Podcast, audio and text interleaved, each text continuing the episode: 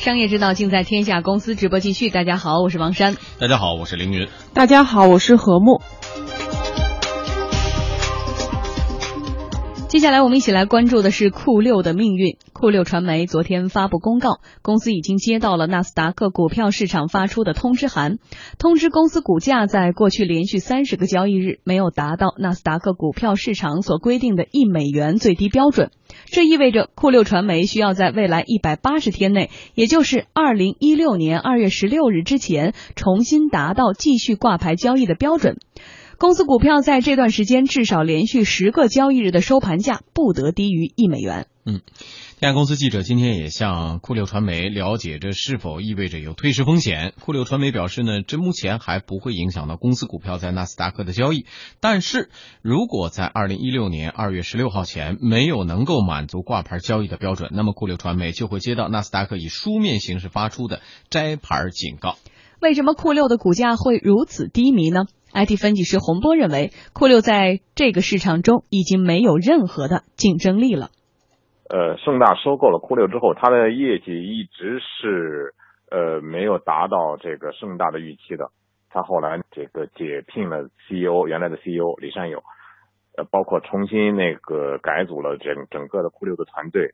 呃，重新定位等等。但是呢，就是经过了一系列的这个努力之后呢，呃，酷六基本上已经退出了呃国内在线视频的这个市场的竞争。我认为它实际上是在这个市场已经没有任何的竞争力。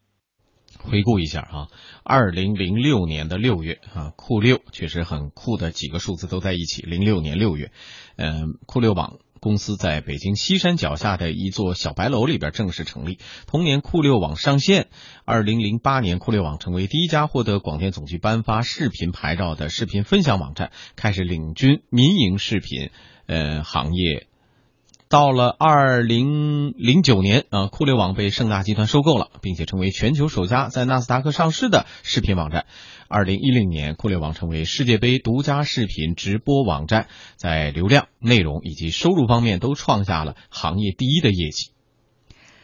谁料想风云突变，二零一一年三月，酷六网创始人李善友突然宣布辞职，投资方盛大无法忍受酷六继续烧钱、亏损、继续扩大的状况。继而呢，选择转型，成为成本投入较低的视频资讯网站。嗯，IT 分析师洪波认为呢，转型让酷六迷失了方向。我觉得酷六呢，本来就是在这个行业里边那个属于这一个跟随者，谈不上是这个行业的引领者。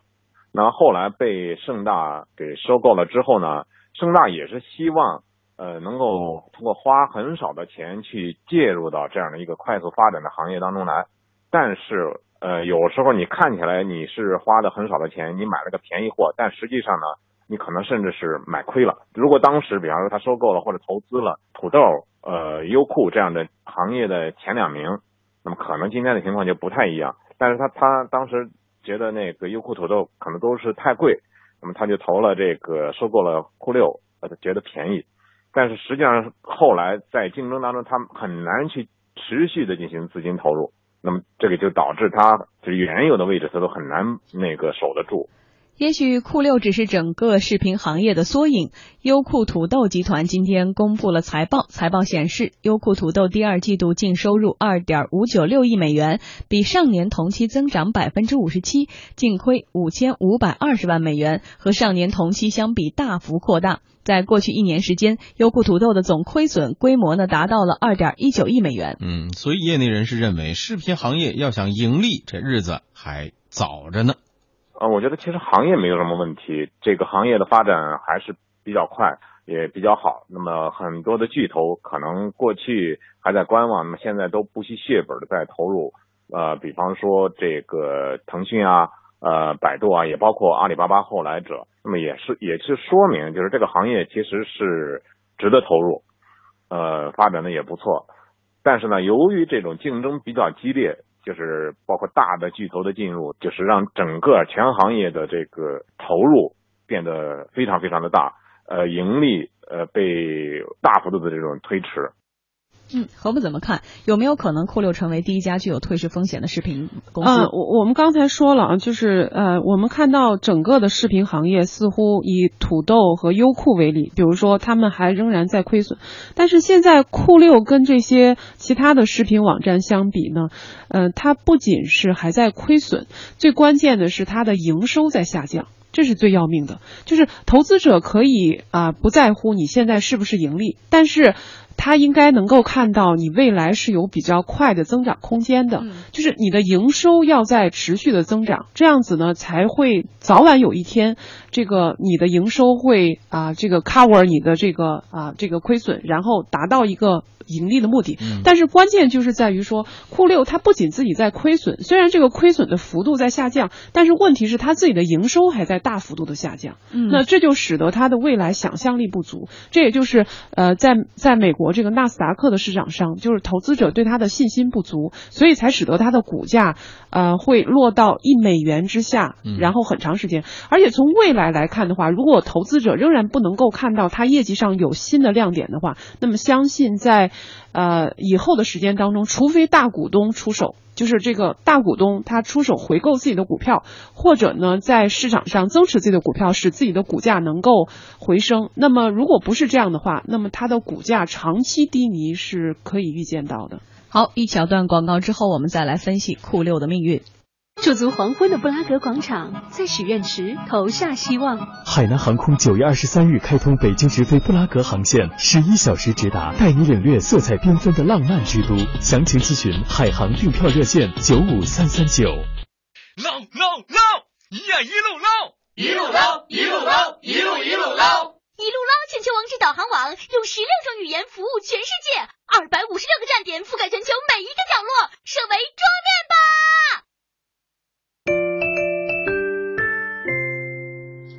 好的，我们继续来分享之前的话题，酷六的命运。尽管呢，酷六传媒笃定自己并没有退市的风险，但是如果业绩一直得不到投资人的认可，酷六从华尔街消失，也许只是一个公告的时间问题。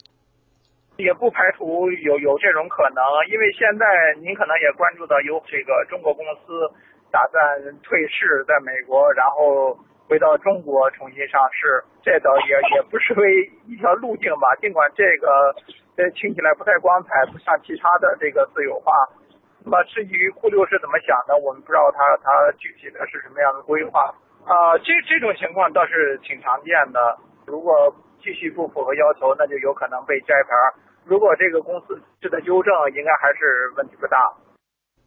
其实，在美国呀，上市算是比较容易，退市呢也容易。这是美国股市又一个区别于 A 股的特征。在美国市场上呢，上市企业的大进大出更是一种常态。嗯，我们得给大家简单的介绍一下哈，纳斯达克市场公司退市数量非常可观。早在八五年初就已经拥有了四千零九十七家上市公司，到零八年底，上市公司呢变成了两千九百五十二家。八五年到零八年，一共有一万八千呃一万一千八百。二二十家公司上市，一万两千九百六十五家公司退市，退市数量呢超过了上市的数量。而在九五年到二零零二年的八年里呢，包括纽约呃纽约所和纳斯达克在内的美国股市更是创下了七千多家上市公司退市的记录之最。嗯，这么一比较，我们再来看 A 股这个退市标准可以说是形同虚设。首先，上市公司可以报表重组，连续两年亏损，第三年微利逃脱暂停上市。呃，这个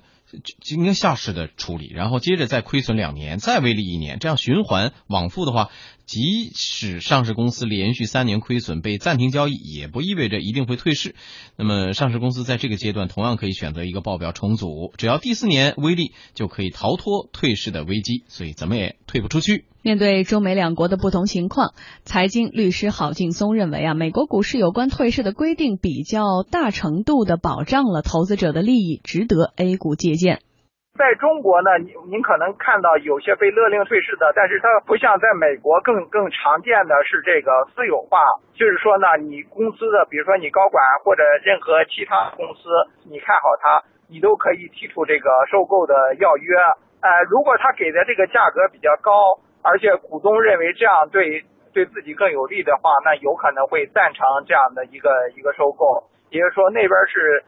呃，更能可能通过这个私有化的程序来保护投资者的利益。这个我认为这可能是一个主要的一个区别吧。另外呢，就是说他退市的时候，股民的权利更大。如果是股民认为这个收购的价格偏低呢，哎，那么可以这个提起诉讼，哎，要求法院调查这个收购的价格是否合理。据我了解，这个 A 股要是退市，这个投资者几乎是没有什么参与的权利的。美国它这方面规定的更细，它的发生的频率也比较高。嗯，美国股市的这种制度哈，或者是注册制，或者是退市制，其实也是我们经常在呼吁的，或者对股民的一种保护。呃，我我们应该说这个新闻里头特别有意思，就是呃，酷六在美国市场不行了，它就退回到中国 A 股，然后前面呢很多呃中概股在纳斯达克股价低迷，也退回到中国 A 股。那我就提出一个问题，那中国 A 股究竟是一个什么市场啊？对于这些企业来说是天堂啊，是保险箱啊，但是对于投资者来说，它是不是垃圾场啊？嗯，所以小股民的这些利益或者是我们的权益，到底谁来保护？这也是我们接下来期待它更加的透明、科学、直观的呃一一种呼声吧。好的，接下来公司发布会，公司发布会。今天下午，保监会召开新闻发布会，公布了最新的个人税收优惠型健康保险业务管理暂行办法，其中明确个人税呃优健康保险产品采取万能险方式，每月呢扣除额二百元。个人税优型商业健康险到底是什么呢？详细情况我们马上连线经济之声记者龚秀华。秀华你好，你好主持人，嗯，给我们介绍一下。嗯好的。那么这个个人税优型商业保商业健康险，就是对于个人购买符合规定的这个商业健康保险产品的支出呢，可以在当年或者当月计算应应纳税所得额时给予税前扣除。那么扣除限额是两千四百元一年，也就是说两百元一个月。简单来说呢，就是呃，你买了这类健康保险产品就可以少缴税，相当于以比较低的价格为自己购买了一份这个医疗保险。主持人，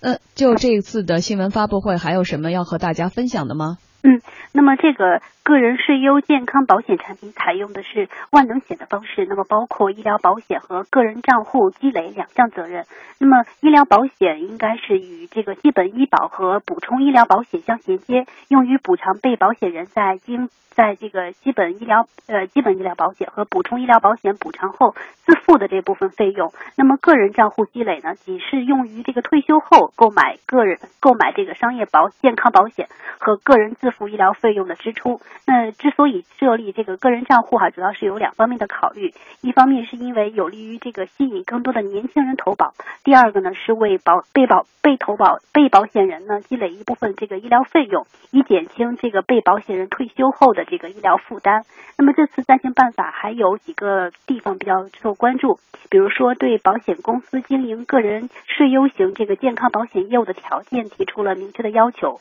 比如说除了这个专业健康保险公司以外呢，其他人身保险公司应该设立这个健康保险事业部，再就是要配备专业的人员队伍，比如说健康保险事业部应该配应该配备具有这个健康保险业务从业经历的人员比例是不得低于百分之五十，具有医学背景的人员比例不得低于百分之三十。那么此外呢，办法也对这个保险产品做了一些规定，比如说保险公司应该按照长期保险嗯这个要求经营个人税优保健康保险。不得因为这个被保险人有既往病史来拒保，并且要保证续保。不得拒保的规定也是突破了商业健康保险的一般规则。主持人，